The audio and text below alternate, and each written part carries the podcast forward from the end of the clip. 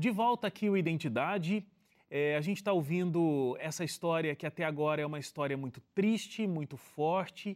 Graças a Deus existe uh, um final que eu posso dizer, inclusive, que é um final feliz, é, embora o grande ponto triste da história, né, a perda da sua mãe, David, é uma coisa que não tem volta, né? Ela está descansando e é só naquele dia do grande encontro é que essa história vai ter realmente um final feliz. Mas o fato é que você encontrou perdão. Mas antes da gente falar do perdão, deixa eu entender esse ódio. É, porque assim, você queria. Você não tinha só raiva do seu pai pelo que ele tinha feito. Você queria acabar com a vida dele.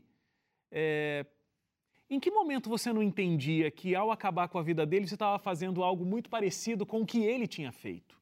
O sentimento que eu tinha dele era o seguinte: ele havia tirado a pessoa que eu amava demais. Minha mãe era uma companheira, meu pai trabalhava como radialista à noite.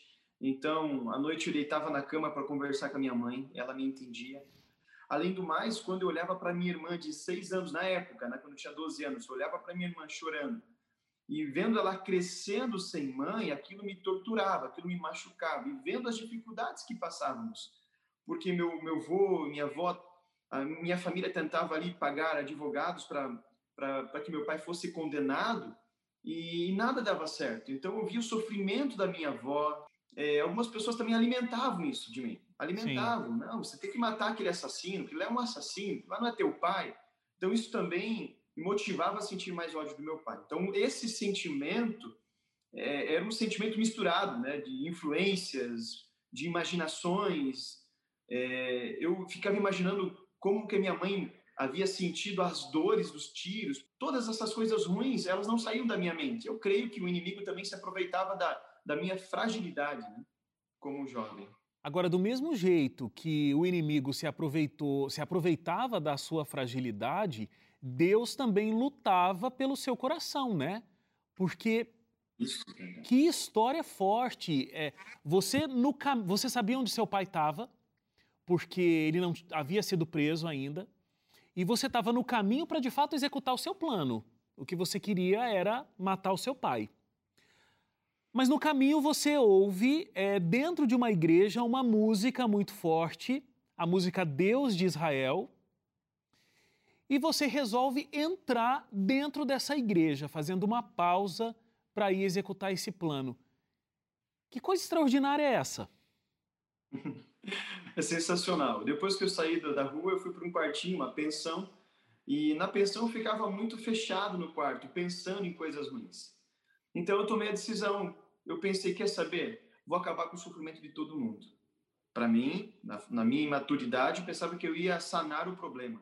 Até então eu não sabia que meu pai já estava preso. Então, quando eu saí e fui em direção, uh, peguei a rua para então pegar um, um ônibus, eu passei em frente à igreja adventista. A igreja adventista era 50 metros do, do quartinho onde eu morava.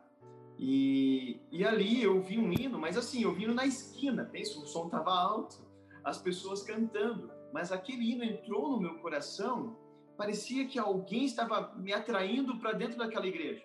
E eu entrei naquela igreja. Quando eu entrei no pátio daquela igreja, uma recepcionista me atendeu com muito amor. Né? E eu disse, eu perguntei para ela, se eu fosse um assassino, a senhora me trataria da mesma forma? Ela disse: Entre, entre. Jesus tratou todos da mesma forma, entre, sente aqui. Eu sentei no último banco e ali comecei a assistir um sermão que me impactou, mas pense num sermão. Sensacional o jeito que você foi recepcionado e, e tudo isso mudou de fato a sua vida, né? Foi a primeira ida de muitas depois. É, essa senhora, no caso, tem uma, uma parte muito importante na sua vida, porque não foi simplesmente uma recepcionista, você fez amizades dentro da igreja, né, com os jovens, principalmente com os filhos dela, e ela te acolheu como família mesmo, né? É, você se tornou praticamente mais um filho e, e isso mudou muito fortemente a tua vida. Agora, o que eu queria contar é que assim, você descobriu que seu pai havia sido preso, de que ninguém nunca o havia visitado, é, e você foi visitar. Agora, não com o desejo de tirar a vida dele, mas com o desejo de perdoá-lo. O que mudou e como foi ter esse sentimento de perdão pelo teu pai? Olha, depois da conversão, eu senti a importância de perdão. Isso na teoria eu conhecia muito bem, pelos estudos da Bíblia, mas na prática era difícil. E a minha esposa, todos os, todos os dias no culto familiar, minha esposa tocava nesse assunto. Eu, diz, eu dizia para ela, a minha mãe adotiva, ela sempre falava sobre isso. E a minha esposa falou, amor, é o momento de você então perdoar, na prática. Será que teu pai não está precisando de você? Eu falei, eu não sei. Então ela fez essa surpresa e eu fui lá visitar o meu pai. Minha esposa ligou para a penitenciária e eu fui visitar o meu pai. O sentimento de perdão é algo inexplicável. O perdão não vem do ser humano, né? O perdão vem do próprio Deus.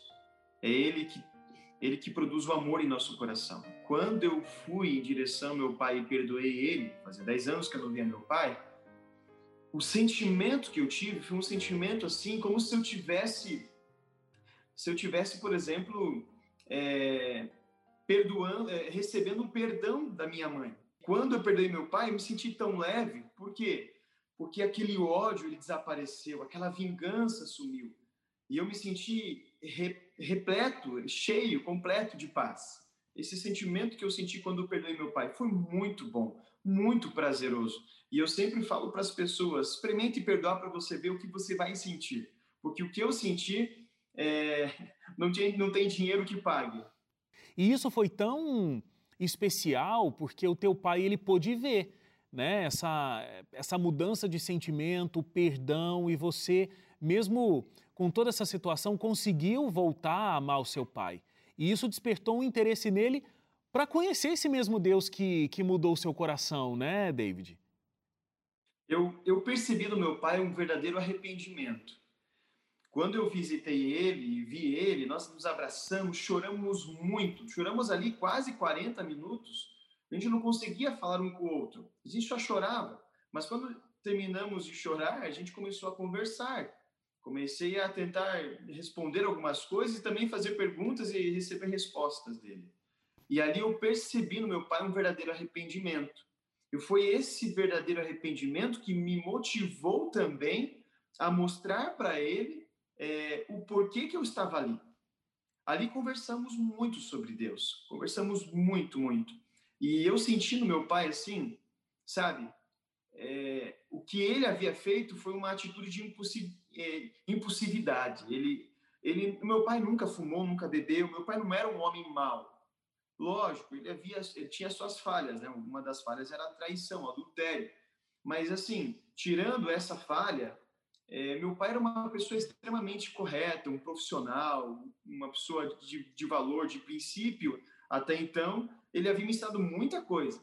E quando eu enxerguei nos olhos dele, sabe, aquele, aquela vontade de, de, de um recomeço, eu pensei, meu Deus, eu preciso ajudar esse homem, eu preciso ali a, apoiar ele, porque eu tenho família. O Senhor permitiu que eu construísse uma família, mas ele agora não tem ninguém, a não ser eu.